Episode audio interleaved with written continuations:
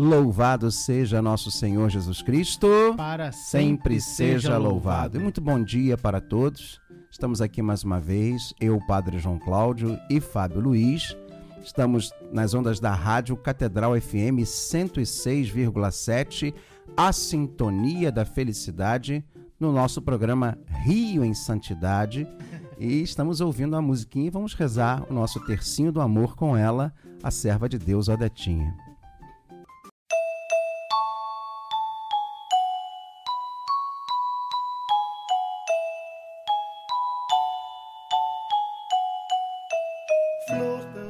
Em nome do Pai, do Filho e do Espírito Santo. Amém. Quero passar o meu céu fazendo bem à terra. Meu Jesus, eu vos amo. Meu Jesus, eu vos amo. Meu Jesus, eu vos amo. Meu Jesus, eu vos amo. Meu Jesus, eu vos amo. Meu Jesus, eu vos amo. Meu Jesus, eu vos amo. Meu Jesus, eu vos amo. Meu Jesus, eu vos amo. Meu Jesus, eu vos amo. Quero, passar o meu céu fazendo bem a terra. Meu Jesus, eu vos amo. Meu Jesus, eu vos amo. Meu Jesus, eu vos amo. Meu Jesus, eu vos amo. Meu Jesus, eu vos amo. Meu Jesus, eu vos amo. Meu Jesus, eu vos amo. Meu Jesus, eu vos amo. Meu Jesus, eu vos amo. Meu Jesus, eu vos amo. Meu Jesus, eu vos amo. Quero passar o meu céu fazendo bem a terra. Meu Jesus, eu vos amo. Meu Jesus, eu vos amo. Meu Jesus, eu vos amo. Meu Jesus, eu vos amo. Meu Jesus, eu vos amo. Meu Jesus, eu vos amo. Meu Jesus, eu vos amo. Meu Jesus, eu vos amo. Meu Jesus, eu vos amo. Meu Jesus, eu vos amo. Quero passar o meu céu fazendo bem a terra.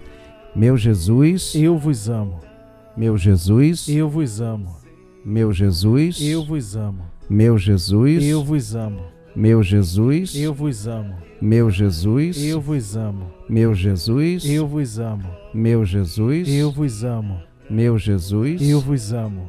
Meu Jesus, eu vos amo. Quero passar o meu céu fazendo bem a terra. Meu Jesus, eu vos amo. Meu Jesus, eu vos amo. Meu Jesus, eu vos amo. Meu Jesus, eu vos amo. Meu Jesus, eu vos amo. Meu Jesus, eu vos amo. Meu Jesus, eu vos amo. Meu Jesus, eu vos amo. Meu Jesus, eu vos amo. Meu Jesus, eu vos amo. Meu Jesus, eu vos amo. Meu Jesus, abençoai-me, santificai-me, enchei o meu coração de vosso amor. Meu Jesus, abençoai-me, santificai-me, enchei o meu coração de vosso amor. Meu Jesus, abençoai-me, santificai-me, enchei o meu coração de vosso amor. E lembrando a todos, nós temos o nosso Zap da Santidade, não é isso, Fábio Luiz? Isso mesmo, Padre João. Nós temos o nosso telefone, que qual é, qual é mesmo? Só que...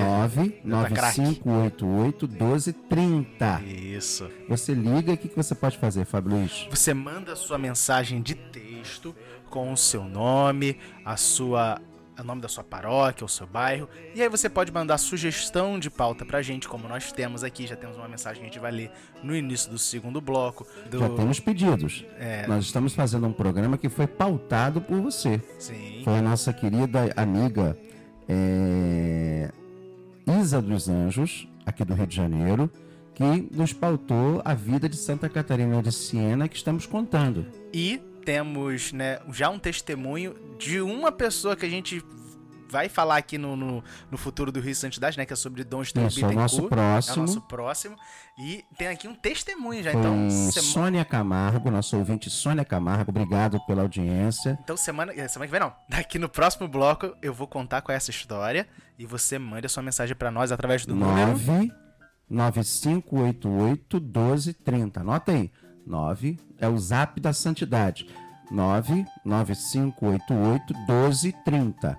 É, já teve gente que reclamou, já teve gente que, que, que elogiou. É assim mesmo. Graças a Deus é mais elogio do que crítica. É, não, é, a crítica até é pertinente, né? Sim. É, a gente está tentando fazer aquilo que pediu o ouvinte, porque aqui você manda.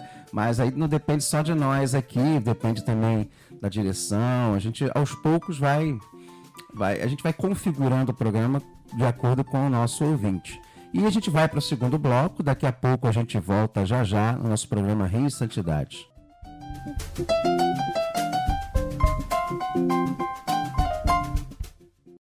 Você está ouvindo o programa Rio em Santidade.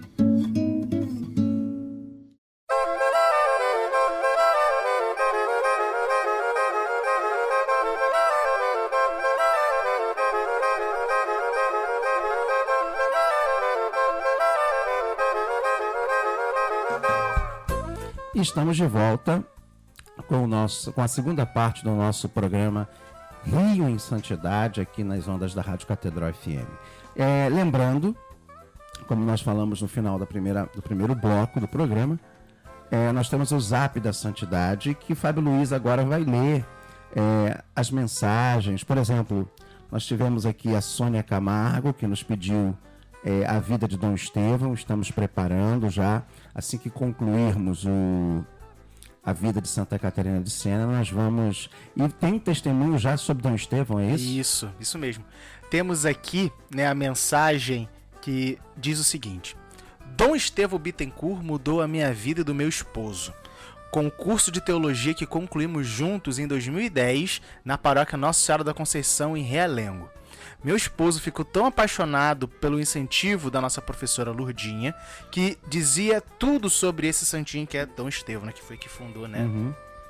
Daí, meu esposo passou a estudar para ser diácono da, da nossa arquidiocese, inspirado por Dom Estevão. E lá no seminário, né, São José, onde funciona também a escola diaconal, ele estudou até o ano de 2020, quando ele veio a falecer de um câncer, que ele aceitou com determinação e fé. Hoje ele foi ao encontro da vida eterna e é diácono no céu, como dizem os amigos da escola diaconal. É, pede, é, ela pede né, todo dia a Dom Estevão Bittencourt né, pela beatificação dele no futuro, porque ele diz né, que santo é o pecador que nunca desiste.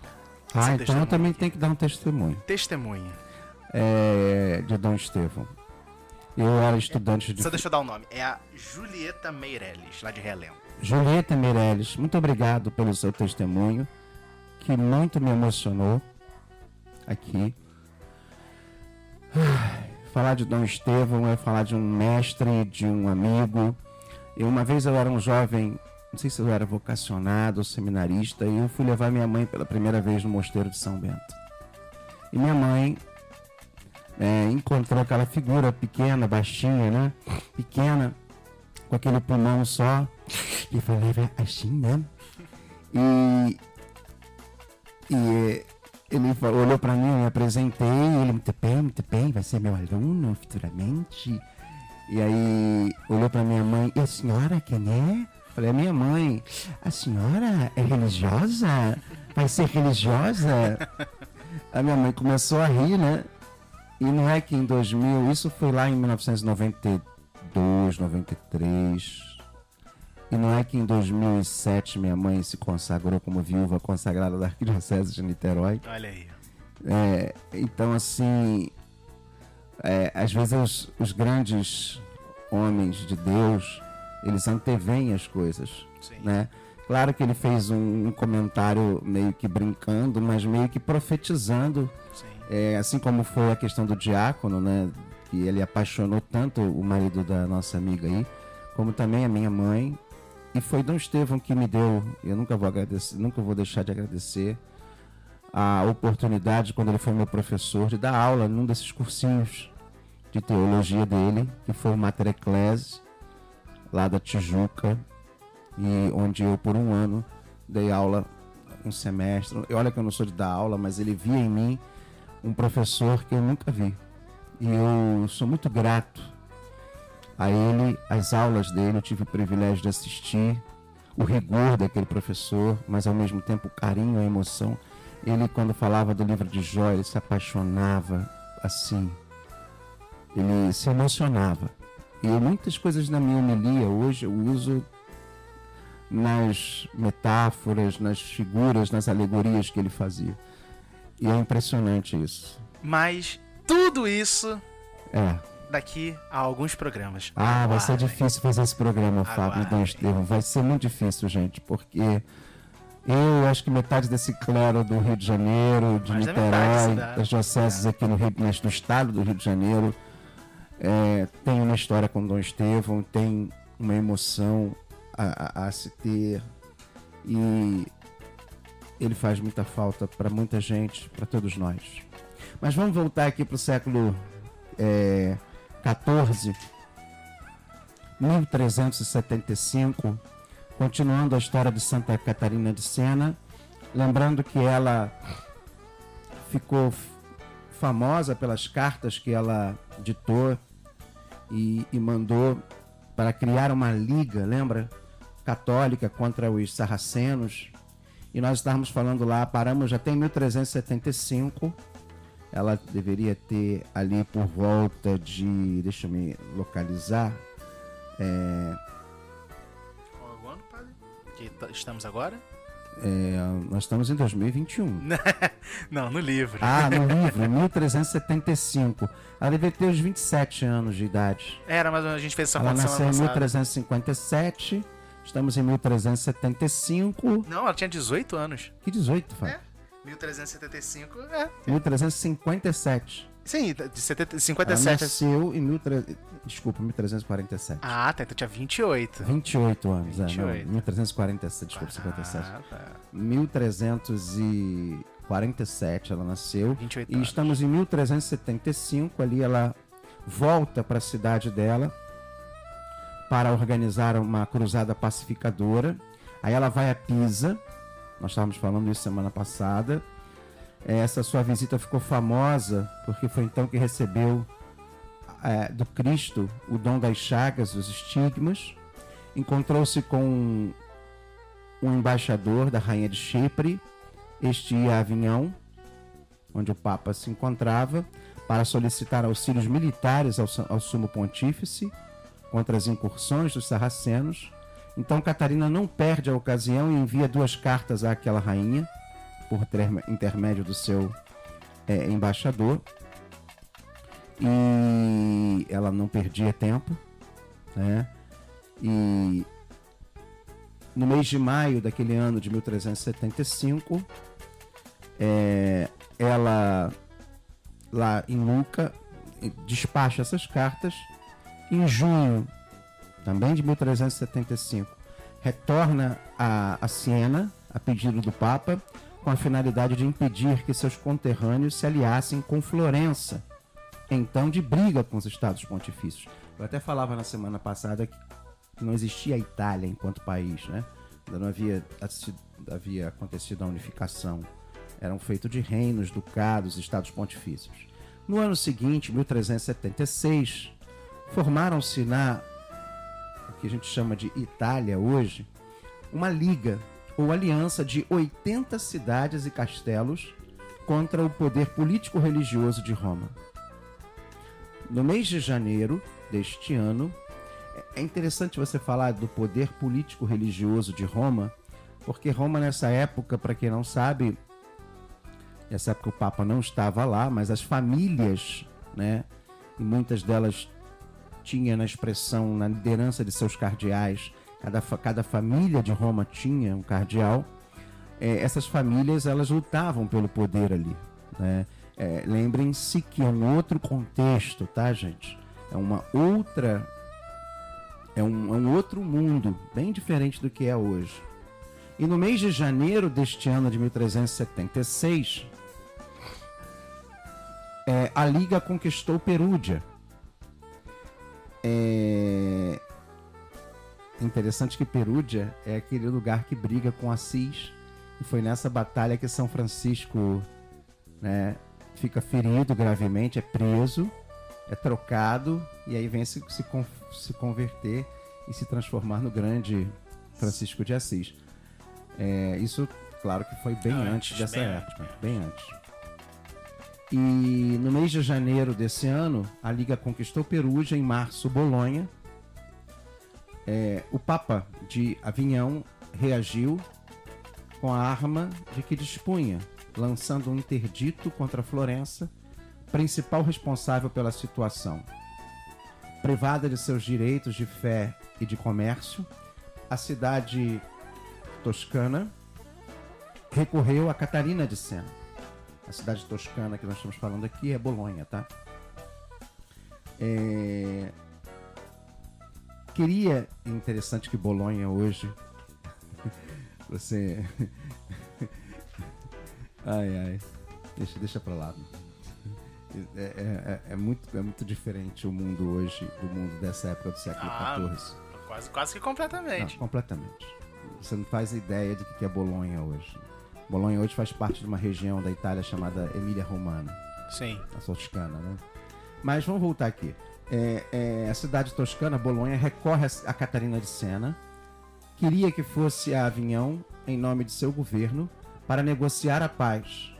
A jovem, Mantelata, é, começou mandando duas cartas a- ao Papa Gregório XI com sugestões sobre a reforma da igreja, que o Papa afastasse de seus cargos os membros, entre aspas, apodrecidos, que ele voltasse, que ele voltasse, ele mesmo voltasse a Roma é, e que procurasse pacificar a cristandade. Ficou famosa essa, essa, essa carta, inclusive. Depois encaminhou-se para a França e no dia 20 de julho foi recebida em Avignon, no Salão das Audiências, e começaram mesmo as tratativas. Quando chegaram, lembra que ela estava revestida né, de certo poder diplomático.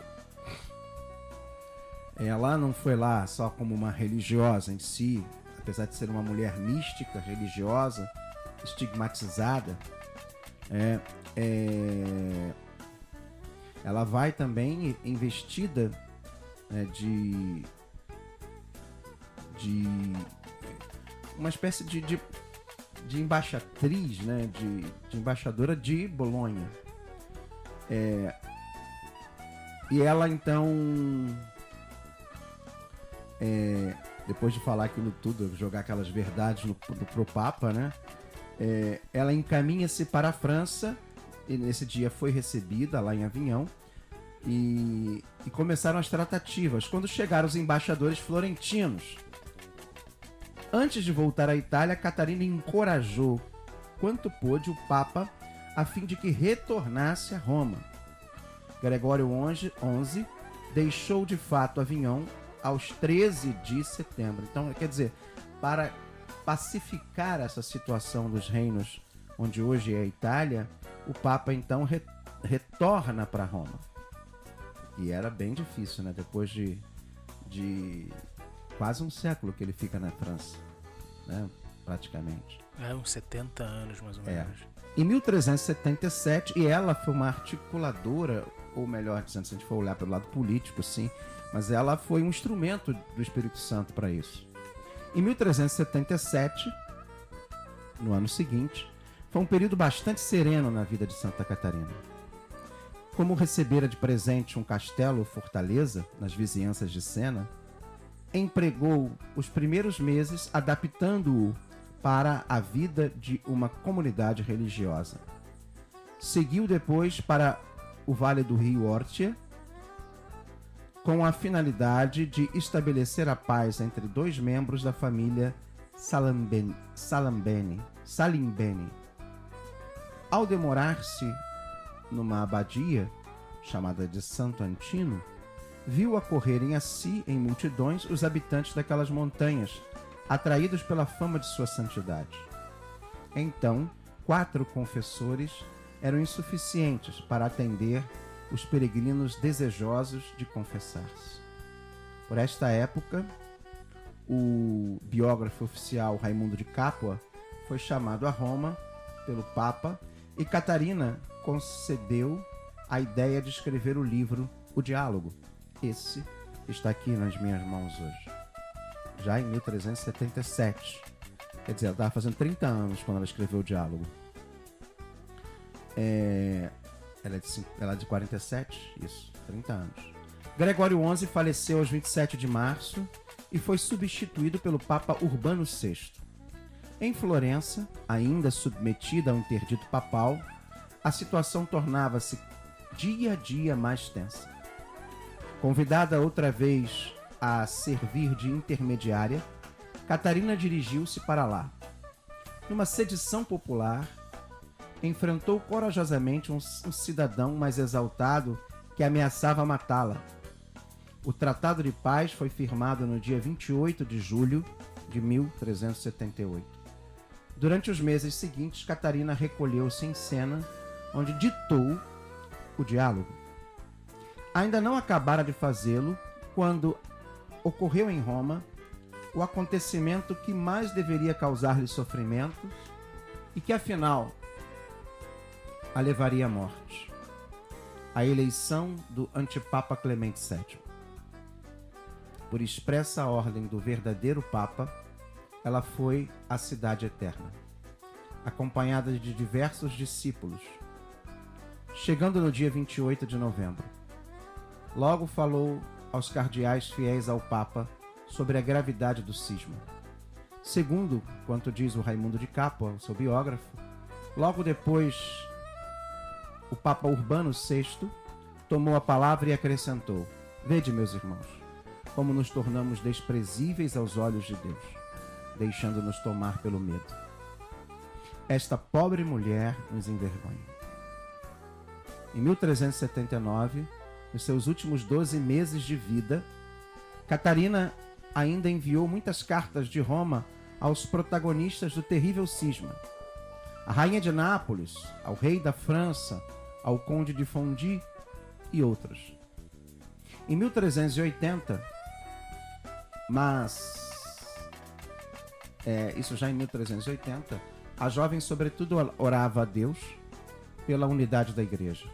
E no dia 15 de fevereiro ditou sua última carta a Raimundo de Capua, então na cidade de Gênova. Entre outras coisas, quando são nove horas da manhã e eu deixo a igreja, diz ela, onde estive para a missa, vós vereis uma defunta que se dirige à igreja de São Pedro. Então começo de novo a trabalhar pela barca da Santa Igreja. Fico ali até às 15 horas. Gostaria de não deixar aquele lugar, nem de dia, nem de noite, até que pudesse ver este povo mais calmo e em paz com seu Pai. O corpo não mais se alimenta, nem mesmo com uma gota de água. Com tão grandes sofrimentos corporais, os quais para mim são doces, e desde algum tempo suporto, minha vida pende por um fio. Essa é a carta número 37. Sabemos que a partir do dia 4 de março de 1380, é, já não conseguiu mais levantar-se do leito. Em seus êxtases, elevava a Deus fervorosas preces que os discípulos tiveram cuidado de transcrever. Catarina faleceu aos 29 de abril, repetindo de dezenas de vezes: Pequei, pequei, Senhor, tem de piedade de mim. Ela foi, podemos dizer, uma das grandes apóstolas, se assim podemos chamá-la, é, da unidade da igreja, é, de dissipar a união, o cisma do Ocidente. E de fato, os acontecimentos posteriores levam a, a ao Papa Urbano continuar como Papa, o Papa Antipapa Clemente ser retirado e toda a sua prece, todo o seu sofrimento, toda a sua dor e todo o seu legado espiritual faz com que ela receba em 1461 a canonização pelo Papa Pio II. Também era um Papa, você sabe de onde ele era, né? Não. Piccolomini, de Siena. Olha aí. Ele era um frade Piccolomini, de Siena. Era o, o Papa Pio II. Né? Ele que a canoniza. E em 1970, o Papa São Paulo VI a declara doutora da Igreja. É... Os escritos de Santa Catarina de Siena. Consta-se que Catarina sabia ler e que nos últimos anos também aprendeu a escrever. Seus escritos, cartas, né, o famoso livro Diálogo, esse que está aqui nas minhas mãos, e as orações foram, porém, ditados pela santa a diversos secretários em quase totalidade. O Raimundo de Capua cita o nome de três ajudantes de Catarina: Neri de Landócio, Palha, Palharese, Estevão Macone e Barduccio Camigiani. O primeiro acompanhou-a desde 1378 e após a sua morte fez-se padre diocesano. O segundo, por conselho da própria mama, que é a santa, né? Entre, entrou mais tarde para a Ordem dos Cartuchos, falecendo em 1424 com 77 anos. O terceiro fez-se eremita e morreu em 1406. Outros secretários foram Cristóvão Digano, Guidini, Digano Guidini, João Tantucci, Tomás Petra, Frei Tomás de Fonte, Frei Bartolomeu Domingos, Pedro Ventura, Anastácio de Montaltino, Geraldo e Francesco Bonoconti, Conti, Francesca, Francisca de Goro, Alexandra Saracini e Joana Pazzi. Ao ditar, Catarina procedia com rapidez. Num processo bastante comum entre os antigos, pronunciava seus pensamentos para três cartas ao mesmo tempo. Durante os êxtases, devia ser ainda mais difícil acompanhá-la, palavra por palavra. Disso se conclui que os secretários mais tarde se dessem ao trabalho de completar algum período e acabar pensamentos não inteiramente reproduzidos. É, acho que a gente vai parar por aqui hoje. Semana que vem nós vamos falar um pouquinho sobre as cartas dela né, e como era que se dava a obra de Santa Catarina. E nós temos muitos, muitas cartas que ela escreveu e falar um pouco sobre o diálogo, que é o grande livro, a grande obra que ela deixou para nós né, como herança espiritual. Ela que também é padroeira da Europa. É, vamos ouvir o nosso cardeal já já. Daqui a pouco temos todos um bom e um santo domingo, desse 21 primeiro domingo do tempo comum. Fiquemos em paz e que o Senhor nos acompanhe. Graças, Graças a Deus. Deus.